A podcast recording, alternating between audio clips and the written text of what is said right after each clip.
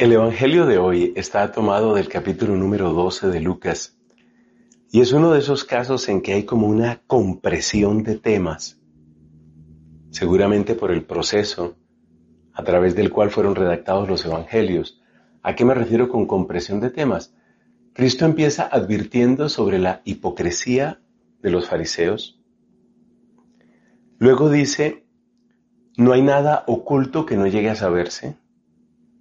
Luego dice, no tengan miedo a la gente, más bien cultiven el temor de Dios. Y por último nos habla de la exquisita y omnipresente providencia de Dios. Por eso hablamos de compresión de temas. No es un texto tan extenso, pero fíjate todo lo que tiene. Es impresionante. Es un texto impresionante.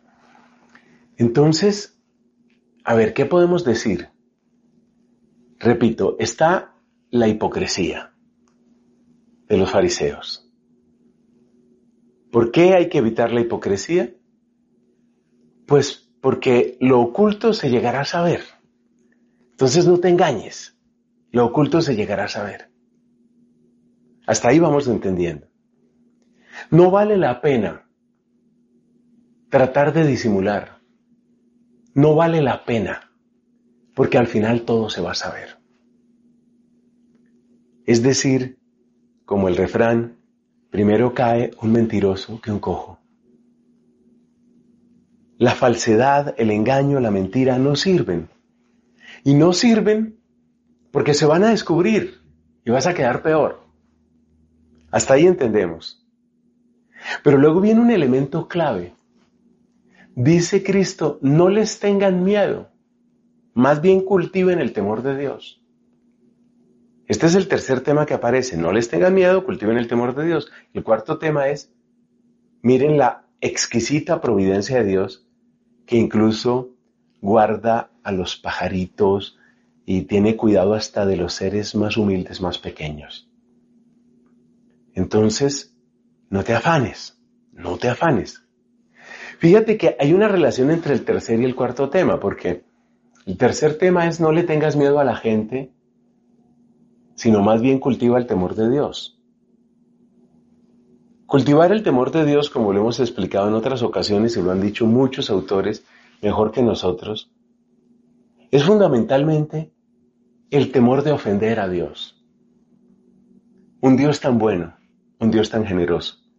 Entonces, en vez de estar temiendo tanto a la gente, cultiva el sano temor de Dios y ten presente que en Dios se puede confiar, ten presente que Dios, que Dios es providente. Entonces, ¿por qué hay que acercarse así al Señor? ¿Por qué se puede confiar en Él? Porque Él es providente. ¿Por qué hay que evitar ofender a Dios? Porque su providencia cubre todos los aspectos de nuestra vida, porque nuestra vida está toda marcada, hermosamente dibujada por su providencia. Entonces vamos con orden, son cuatro temas. El tema de la hipocresía de los fariseos y el, y, el correspondiente tema de que todo llegará a saberse. Esos dos están conectados. Estos dos tienen sentido. Y luego hay otros dos que también tienen sentido. Y estos otros dos que tienen sentido es, no le tengas tanto temor a la gente, más bien cultiva el temor de Dios, porque toda tu vida está acompasada, armonizada, bendecida por la providencia de Dios. Estos dos van juntos. Y estos dos van juntos. Pero ¿cómo se conecta todo? Mira esto tan bello. Está en una frase, una sola frase. Caemos en hipocresía básicamente por miedo. Por miedo. Ese es el gran descubrimiento. Caemos en la hipocresía por miedo. ¿Cómo así que caemos en la hipocresía por miedo? Exactamente eso. Exactamente eso. Por miedo. ¿Miedo a qué? Es decir, no me muestro como soy porque temo ser rechazado, porque temo ser juzgado, porque temo ser calificado.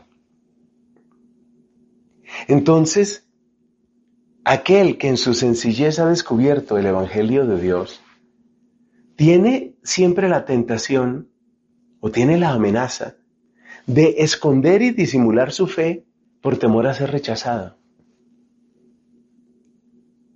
Entonces dice Cristo, no caigan en la hipocresía, todo se va a saber al final, no caigan en la hipocresía. Y en el punto tercero, cuando nos dice no les tenga miedo, lo que está diciendo es, la causa de tu hipocresía en el fondo es el miedo. Tú vives de apariencias por miedo. Quita ese miedo de tu vida acercándote de verdad al Dios de la verdad. Quita ese miedo de tu vida y todo cambia. Y ahí la historia es otra. Ese es el mensaje. Acércate al Dios providente, acércate al Dios que es bondad y que es verdad. Vive en Él. En Él vivimos, nos movemos y existimos. Vive en Él, en el Dios de la bondad y de la verdad, y verás que se te quita el miedo y verás que se te quita la hipocresía. ¿Qué mensaje el de Cristo para nosotros?